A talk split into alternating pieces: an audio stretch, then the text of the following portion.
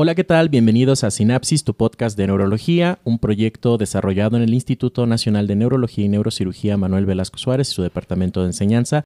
Soy el doctor Eduardo Argüelles González. Es un gusto para mí tenerlos otra vez en este nuevo episodio, en los iniciales del 2024.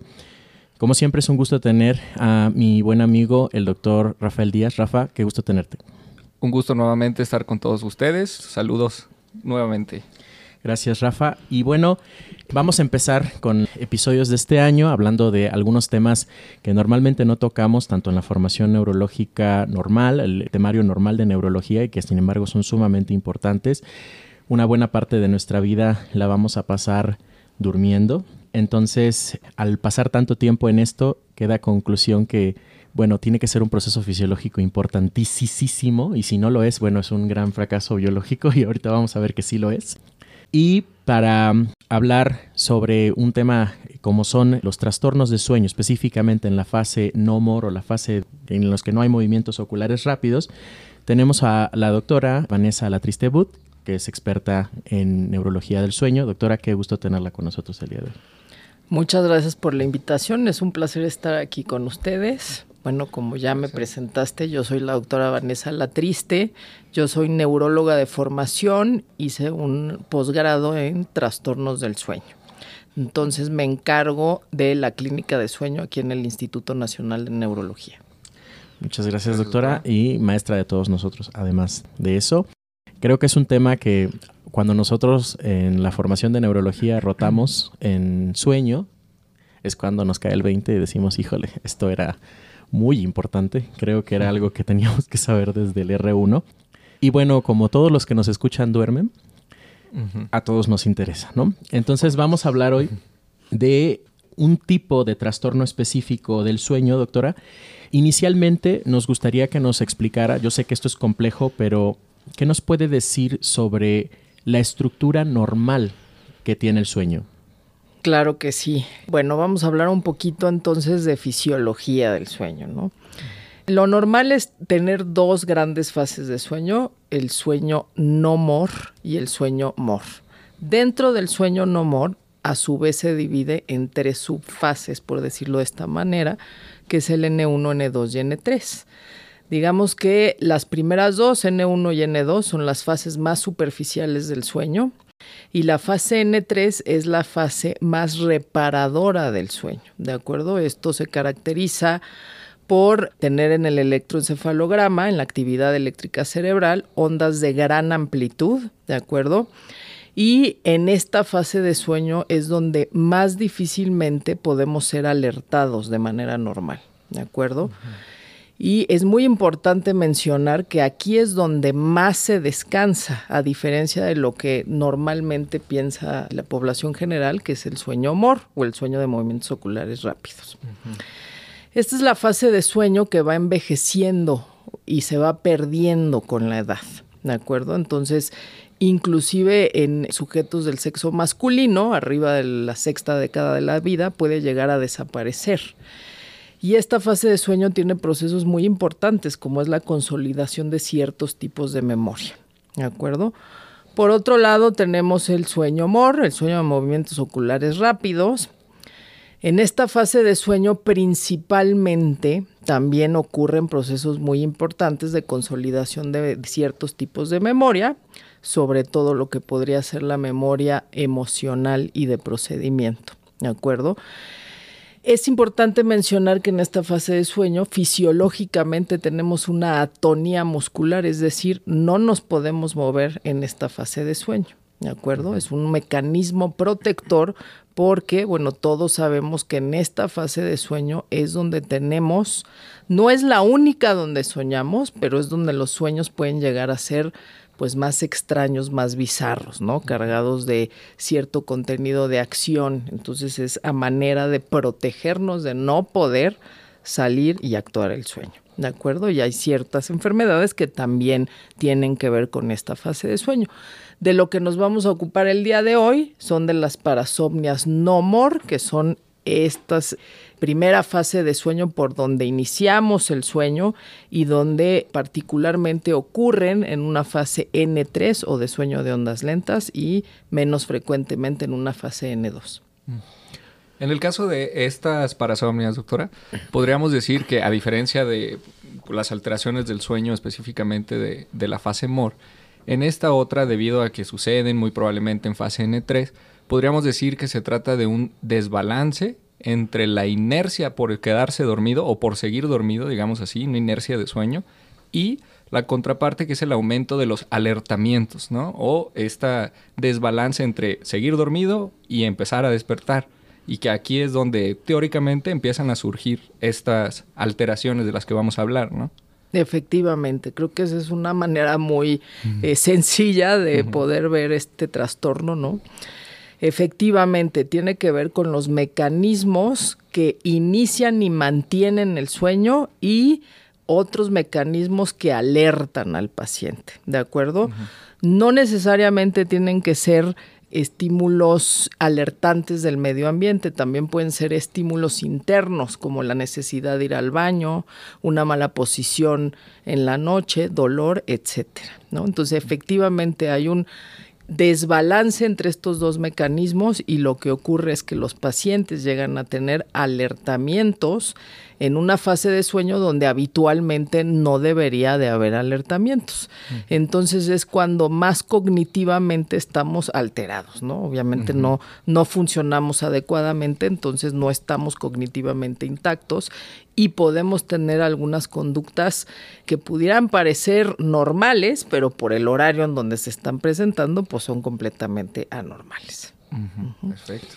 Doctora, y bueno, la mm, forma de describir estas características del sueño, porque el sueño lo podríamos definir mediante términos neurofisiológicos y mm, términos fisiológicos propiamente dicho. Entonces, para poder nosotros hacer esta aproximación a este tipo de trastornos, se requiere forzosamente un análisis neurofisiológico cerebral.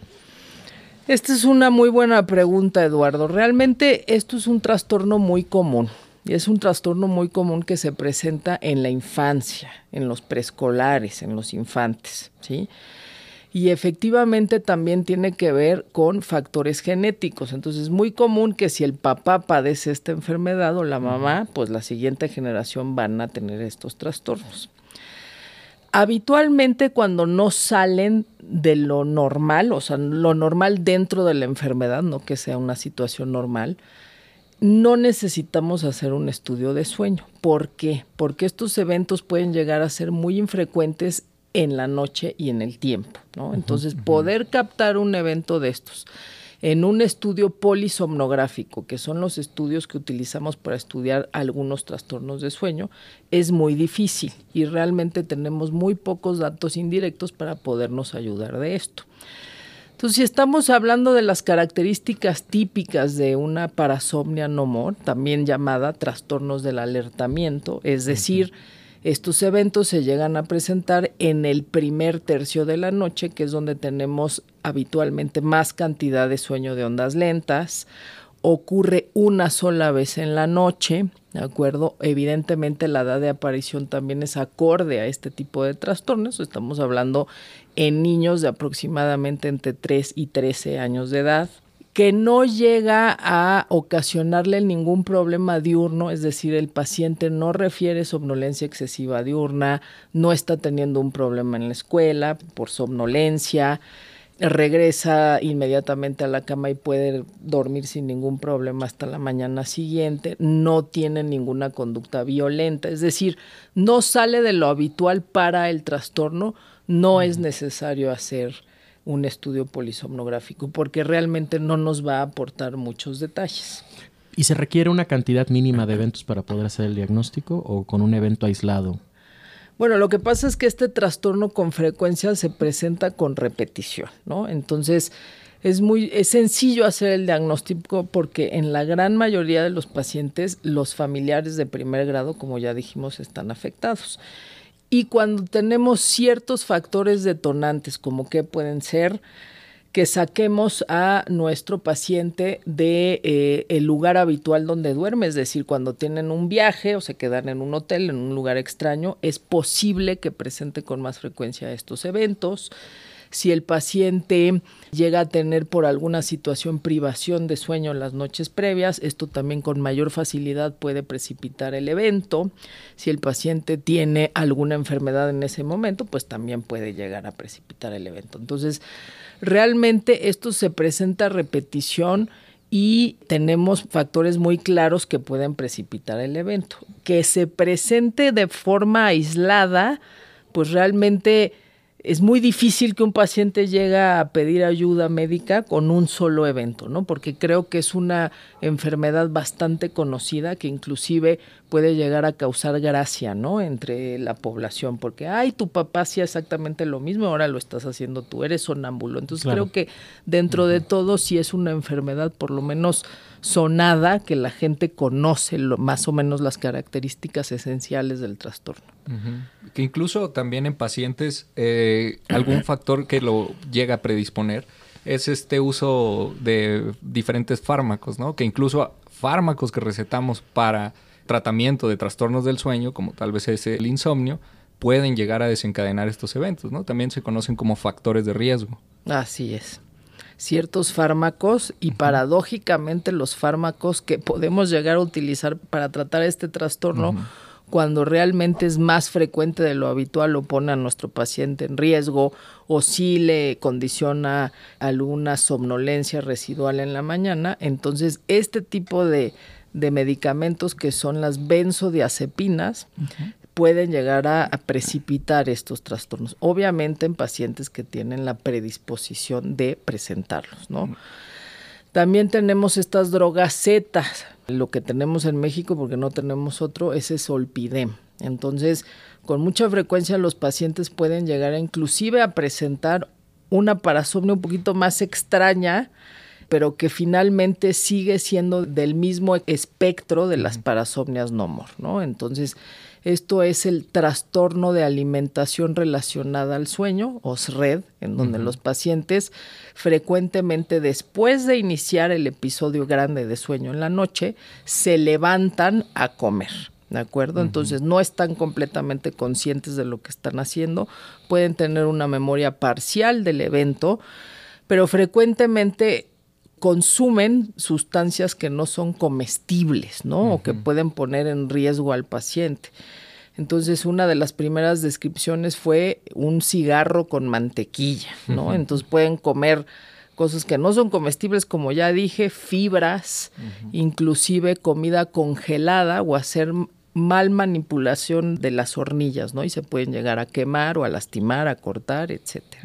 O incluso ganar algunas calorías que no se dan cuenta por qué. Es correcto, empiezan a subir de peso, y no saben por, qué? ¿no? Entonces, eso frecuentemente se asocia al solpidem, que es eh, un agonista GABA, como ya conocemos y tenemos que tener mucho cuidado con estos medicamentos, ¿no? Otro tipo de medicamentos que también pueden llegar a condicionar parasomnia son los beta bloqueadores, también los inhibidores de recaptura de serotonina, entre otros medicamentos, porque la lista es larga, ¿no? Tenemos cerca de 20 medicamentos que pueden llegar a condicionar esto. También los inhibidores de leucotrienos con mucha frecuencia, el Montelucast, puede llegar a condicionar este tipo de eventos. Doctora, y, en este espectro de patologías dentro de la categoría de trastornos del despertar, que vendrían incluyéndose en este caso el sonambulismo, los terrores nocturnos y los despertares confusionales, estos tres, estas tres categorías que podría ser la forma en la que conjuntamos todo este tipo de trastorno, ¿corresponden a un mismo proceso fisiopatológico o son solamente un espectro de manifestaciones dentro de un mismo tipo de enfermedad? Sí, esa es una muy buena pregunta. De hecho, sí, efectivamente es un espectro de la misma enfermedad, ¿no? De, un trastorno del alertamiento. Entonces, es muy frecuente que las tres expresiones clínicas más frecuentes se puedan presentar dentro del mismo paciente. Entonces, hablamos de un despertar confusional, evidentemente cuando el paciente no tiene la capacidad de deambular o no sale de la cama, ¿no? Simplemente tiene un alertamiento, tiene una mirada confusa, voltea alrededor de la habitación, puede emitir ciertos sonidos guturales, lenguaje inteligible y volverse a dormir sin ningún problema. Cuando el paciente deambula, pues esto es cuando ya lo llamamos sonambulismo y probablemente el que sea un poquito más, más diferente a las presentaciones previas, pues son los terrores nocturnos, porque en estos casos los pacientes presentan gran descarga autonómica, ¿no? Entonces, generalmente el evento va a ir precedido de un grito desgarrador, así se describe en la literatura, y para los que tenemos hijos chiquitos, pues realmente es algo que eh, da mucho miedo cuando lo escuchas en tu hija, ¿no? Entonces va precedido de un grito desgarrador. Cuando entras, el paciente, que como ya dijimos es un niño, ¿verdad? Está llorando inconsolablemente, puede tener diaforesis, midriasis, y realmente pareciera que está teniendo un ataque de pánico, ¿no? Tiene mucho miedo hacia algo que está o imaginándose o inclusive dentro del contenido de un sueño. Eh, presenciándolo de esta manera, ¿no? Entonces el paciente vuelve, uno lo trata de consolar, no es posible, regresa a dormir y al día siguiente, que es la característica típica de todos estos eventos, no tienen recuerdo de lo que ocurrió o el recuerdo es muy fragmentado parcial. Y eso sería como que la perla clínica para poder hacer la diferenciación, ¿no? Con pesadillas, que podría ser un diferencial bueno para este caso, o incluso los ataques de pánico nocturnos, ¿no? El tiempo igual me imagino que en las fases es diferente, ¿no? En pacientes que tienen terrores nocturnos son en fases más tempranas. Sí, o sea, estamos hablando que todos estos trastornos del alertamiento se presentan en el primer tercio de la noche y esa es una característica clínica muy importante que nos permite hacer el diagnóstico de una manera más clínica y sencilla, como debe de ser de manera inicial. Otra de las características que nos permiten hacer el diagnóstico es que estos padecimientos van a tener los eventos y el paciente va a tener siempre los ojos abiertos. Y eso nos puede hacer una diferencia importante con otro tipo de trastornos, como puede ser el trastorno por pesadillas o el trastorno de conducta de sueño humor, donde en estos casos siempre el paciente va a tener el evento, pero con los ojos cerrados. ¿De acuerdo? Eso es una característica muy importante. Y con respecto a la evolución de estos trastornos, pues afortunadamente la gran mayoría ceden o se detienen, digamos así, al llegar a la adolescencia, ¿no? Pero, digo, remarcando de que puede llegar a, pasar la adolescencia y algunos adultos seguirlo presentando, aunque no es lo más frecuente. Sí, efectivamente, es un trastorno benigno, ¿no? Entonces llega a desaparecer con frecuencia en la pubertad, pero efectivamente, como bien dices, cuando tenemos algún factor detonante, es decir, privación de sueño por alguna otra causa, el inicio de consumo de alguno de los medicamentos de los cuales hablamos, otro tipo de trastorno de sueño que nos puede estar fragmentando el sueño, como puede ser una apnea obstructiva de sueño o movimientos periódicos de las extremidades, entonces pueden volver a tener los eventos, efectivamente. Y también esto es mucho más raro, pero sí pueden llegar a debutar en la vida adulta. Aunque hay un porcentaje muy bajo, estamos hablando de 1 o 2% de los pacientes, donde se describen que los eventos pueden llegar a ser un poquito más bizarros y más violentos. Entonces podemos llegar a tener sonambulismos agitados donde el paciente puede inclusive salirse, manejar distancias largas fuera de la casa agredir a un tercero o lastimarse él, ¿no? Entonces, sí se han llegado a describir conductas más violentas en los pacientes que debutan en la edad adulta. Doctora, y por ejemplo, al ser todos estos conductas anormales durante el sueño y sobre todo por la etapa en la que se produce, me imagino que dentro de los diferenciales importantes tendría que ser pues la preocupación de que esto pudiera tratarse de un fenómeno epiléptico, que el paciente pudiera estar teniendo epilepsia. Acá la pregunta sería, bueno, qué tenemos que hacer, ¿no? Porque siempre está ese diferencial sobre la mesa y pues preocupa, ¿no? En este caso, ¿qué es lo que se tendría que hacer o qué elementos clínicos podríamos tener para hacer la diferenciación? Sí, claro, esa es una pregunta muy buena, interesante. Sí, realmente tenemos que hacer dentro de nuestros diferenciales, hacer una diferencia con epilepsia, ¿no? Con que pudiéramos tener una crisis convulsiva. Nuestra perla, como siempre, es la clínica. ¿De acuerdo? Entonces, si tenemos que en estos pacientes se presenta en la edad que habitualmente se presenta, que es en la infancia, en los preescolares, entre el año y medio, tres años de edad, esto suele ser infrecuente en la noche, es decir, nada más lo llegan a presentar uno o a veces dos veces por noche es infrecuente en el tiempo, es decir, no lo presentan todos los días, no lo presentan todas las semanas, lo llegan a presentar una vez al mes, dos veces al mes, a veces ni eso es más infrecuente. Si ocurre en el primer tercio de la noche, es decir, el paciente se duerme y llega a presentar estos eventos dentro de las primeras hora y media, dos horas, entonces es más frecuente que se trate de este tipo de trastornos.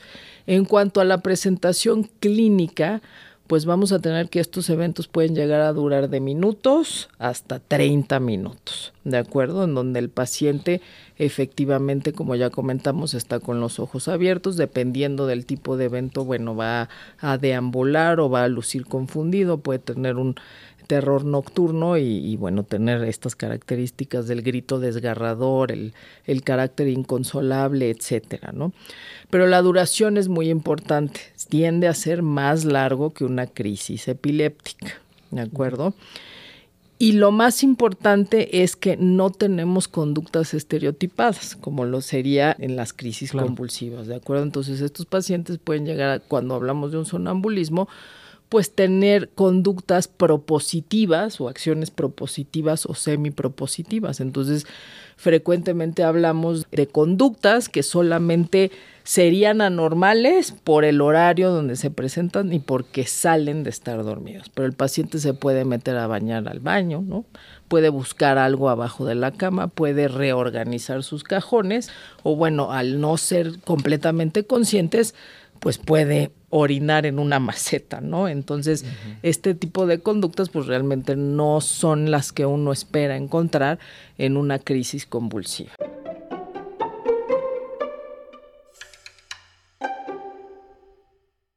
Hablando entonces de epilepsia, las epilepsias que se relacionan al sueño son estas epilepsias hipermotoras relacionadas al sueño, anteriormente las que se llaman o las que se llamaban frontales nocturnas, ¿de acuerdo? Entonces, estos pacientes van a tener un inicio abrupto de la crisis con movimientos muy violentos de pedaleo, de balanceo, etcétera. Se pueden llegar inclusive a caer de la cama y tienen una finalización abrupta. Entonces realmente la duración es breve. Estamos hablando de algunos segundos, máximo un minuto, minuto y medio. También tenemos que hablar de la estereotipia, o sea, esto generalmente todas las crisis se parecen entre sí y esto es una diferenciación muy importante con estos eventos de sonambulismo de otro tipo de parasomnias, ¿sí? Por otro lado, estos pacientes no tienen un predominio en el horario de sueño. Con frecuencia, las fases de sueño más epilépticas son las fases N2 y N3. La fase N2 es la fase más abundante del sueño, entonces el 45 hasta el 55% del total del sueño va a ser una fase N2, lo que quiere decir que se puede presentar en cualquier momento de la noche. Entonces puede ser tan temprano como al inicio, dentro de los primeros minutos, dentro de las primeras horas, a la mitad o inclusive al final, ya que el paciente se va a alertar.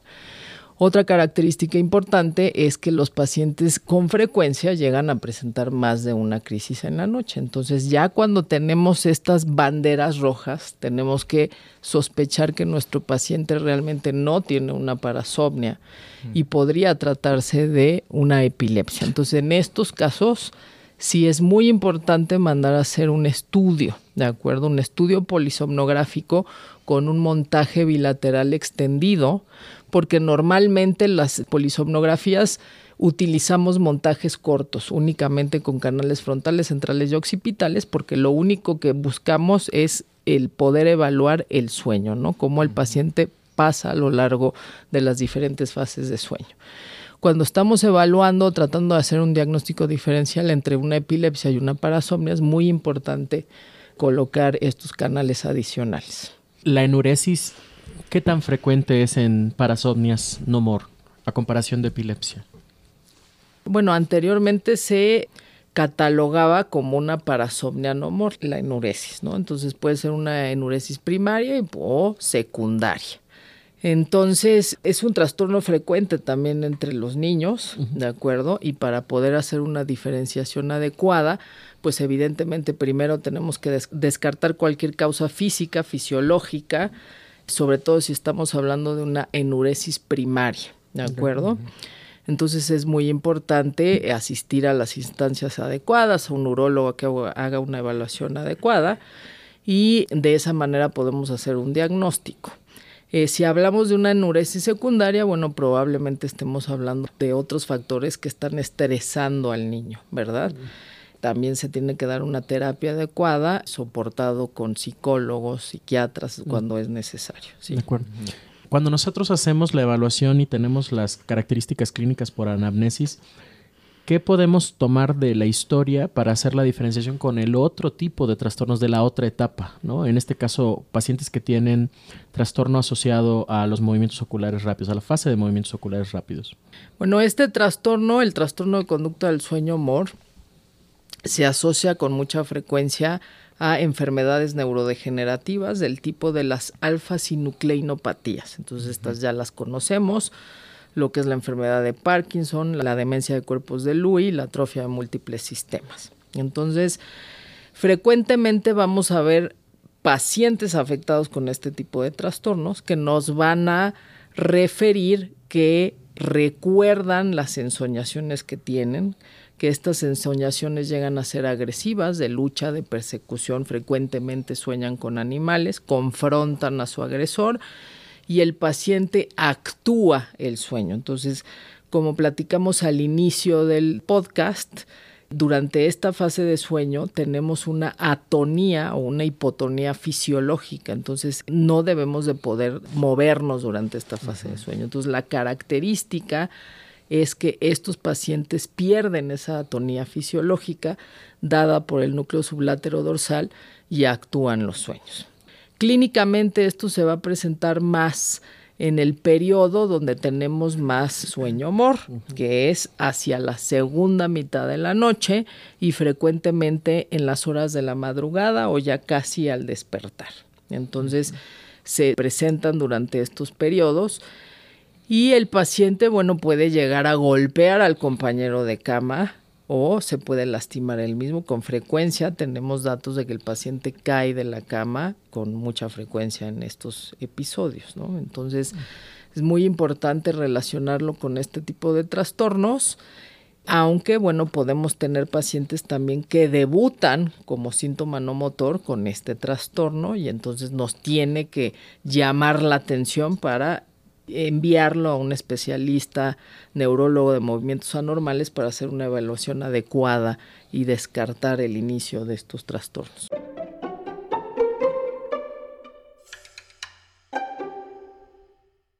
Muy bien, entonces hasta ahorita pues hemos hablado de las presentaciones de estos trastornos del sueño más frecuentes como el sonambulismo, eh, los terrores nocturnos, el trastorno alimentario relacionado con el sueño, pero pues bueno, hay otros que son menos frecuentes, pero igual de interesantes, como por ejemplo el síndrome de la cabeza explosiva o síndrome de la cabeza que explota, ¿no, doctora? Es esta presentación en donde el paciente este, se queja de un ruido intenso o esta sensación de que la cabeza le explota con un inicio súbito, generalmente es también en esta transición de estas etapas del sueño y pues provoca, digamos, como alteraciones en el paciente debido a que alteran justamente, valga la redundancia, el sueño, no lo dejan dormir, puede aumentar la ansiedad, puede aumentar estos síntomas de privación del sueño, ¿no? Por estar teniendo estas sensaciones extrañas.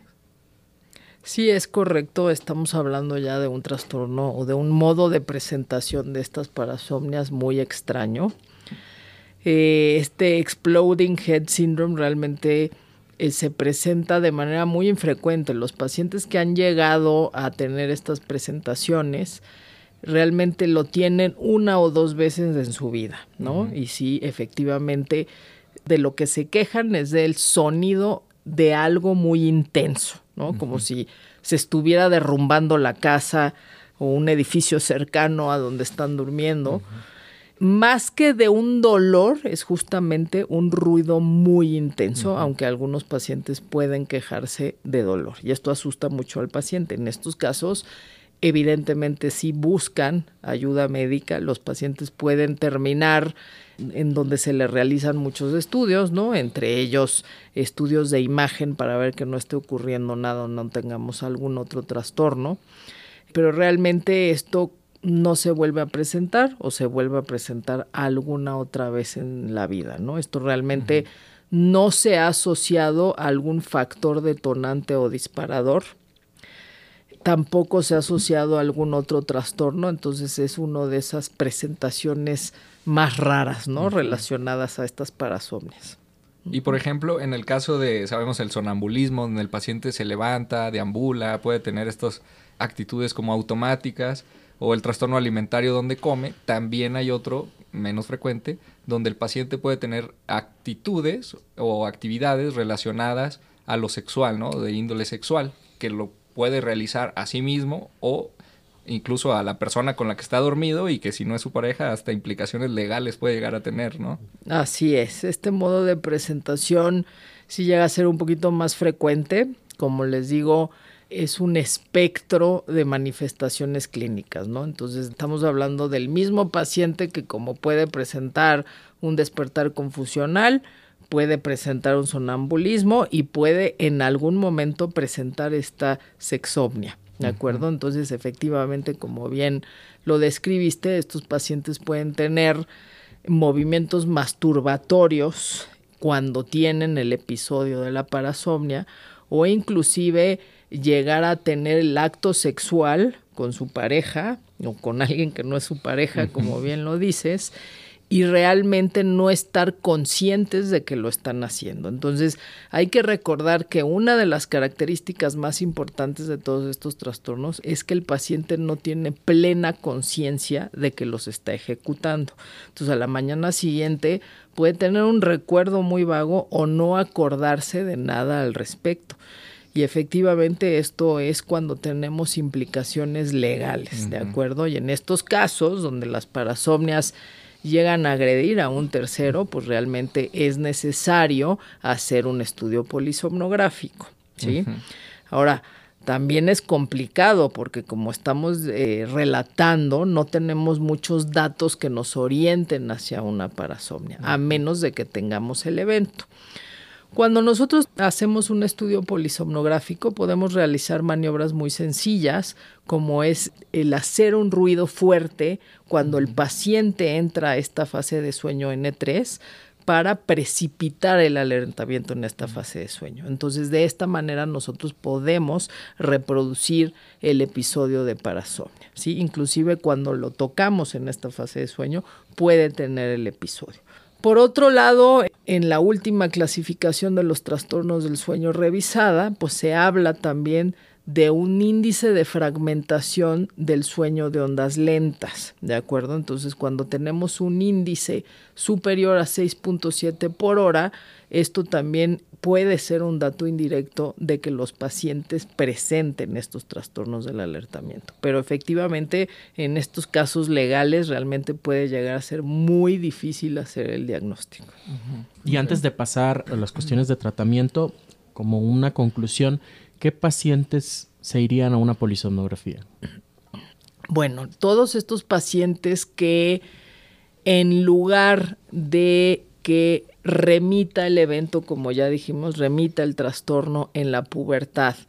Y al contrario se está haciendo cada vez más frecuente, con más presentaciones no una vez por noche, sino varias veces por noche, más frecuentes durante el tiempo que esté comprometiendo ya su calidad de sueño, el paciente despierta cansado con un sueño poco reparador y esto repercute en su día a día, o si tenemos algunas características clínicas que ya no nos checan, ¿no? O sea que el paciente en lugar de estar presentando estos eventos en el primer tercio de la noche, los esté presentando en la segunda mitad o inclusive al final de la noche, entonces salen de las características habituales y es cuando debemos de evaluar al paciente.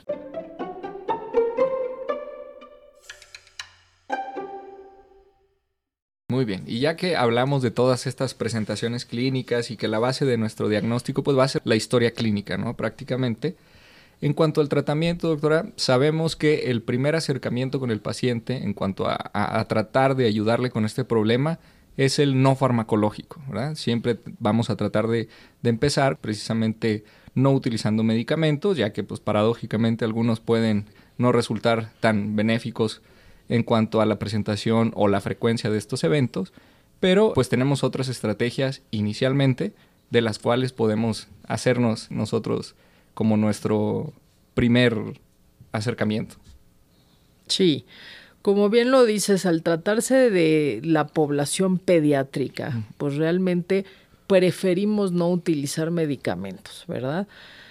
Como hablamos de la naturaleza infrecuente de este trastorno, pues lo primero que tenemos que hacer es evitar todo aquello que pueda estarle fragmentando el sueño a nuestro paciente, ¿no? Entonces, si es un paciente, por ejemplo, que cena pesado, fuerte, ¿no? Puede tener algún problema gástrico en la noche, esto es suficiente para que pueda presentar alertamientos nocturnos si el paciente presenta dolor, si se va a la cama con la vejiga llena, etcétera, todo esto puede precipitar eventos, ¿no? Entonces, evitar en la medida de lo posible todo aquello que nos pueda precipitar estos eventos, incluyendo la privación de sueño, ¿no? En este momento pues tenemos un problema muy serio con pues todos estos medios electrónicos, ¿verdad? Y esto va a ser un problema muy serio en un futuro, entonces también evitar a medida de lo posible que los pacientes estén utilizando estos medios antes de ir a dormir, ¿de acuerdo? Para evitar que tengan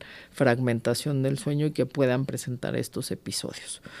Una vez hecho eso, debemos de asegurar el medio donde duerme nuestro paciente. Entonces, evidentemente trabar puertas, trabar ventanas para que el paciente no pueda salir o no se pueda asomar por la ventana. También asegurar todos aquellos muebles que estén cerca de la cama, si es posible retirarlos y si no colocar de estos esquineros como cuando uno asegura el medio ambiente cuando su bebé empieza a gatear y meterse todo en la boca, entonces hay que asegurar de esa manera, ¿verdad? Para que el paciente no se lastime. ¿sí? Y si ya de plano, a pesar de todas estas medidas, realmente el paciente llega a presentar los episodios de manera muy frecuente, pues lo primero es sí realizar un estudio polisomnográfico para nosotros hacer un buen diagnóstico, ¿de acuerdo? Y hacer una diferencia con todos estos otros trastornos de los cuales hemos hablado, que no se nos esté escapando nada. Una vez que tengamos hecho eso, entonces es cuando podemos llegar a dar estos medicamentos gabaérgicos, ¿verdad? Eh, a dosis muy bajitas, ¿de acuerdo? Para evitar que el paciente pueda llegar a presentar estos alertamientos y tener un sueño más estable durante la noche.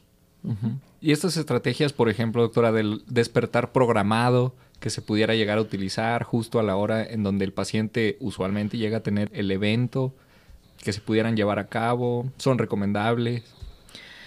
Pues eso es muy debatible, ¿verdad? Porque justamente como bien nos decía Eduardo inicialmente, pues el sueño es muy importante y se llevan a cabo procesos muy importantes de consolidación de memoria, de remoción de productos neurotóxicos, etcétera. Entonces, evidentemente el no tener un sueño continuo, ¿verdad? Produce que estos procesos no se lleven a cabo de manera adecuada.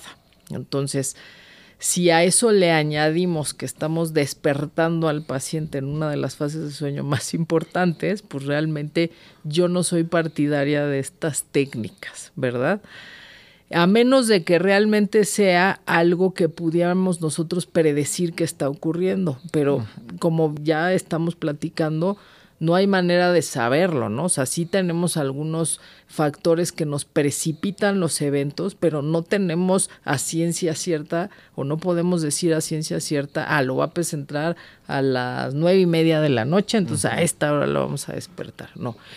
Y realmente lo que estamos condicionando es que el paciente se alerte espontáneamente a esa hora de la noche y después pueda tener dificultad para reiniciar el sueño con todas las consecuencias diurnas, ¿verdad? Entonces, realmente sí está descrito en la literatura, pero no es una práctica que se lleve a cabo con frecuencia.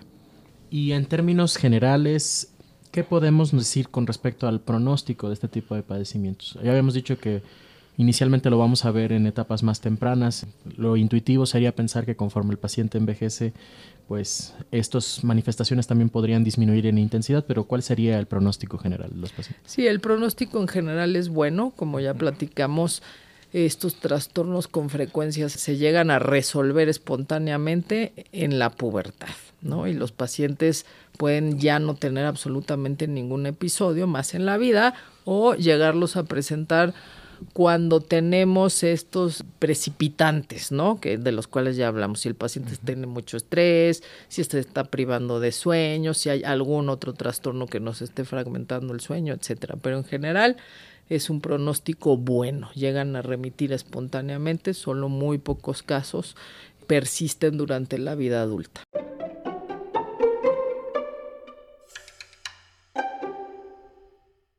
Pues en realidad creo que es un tema interesante, doctora. Hay mucho de qué platicar con respecto a sueño. Los que hemos podido rotar eh, servicio de neurología del sueño lo encontramos como un área interesantísima. Creo que toca a prácticamente todas las otras especialidades dentro de la neurología. Yo bueno, Rafa que es mm.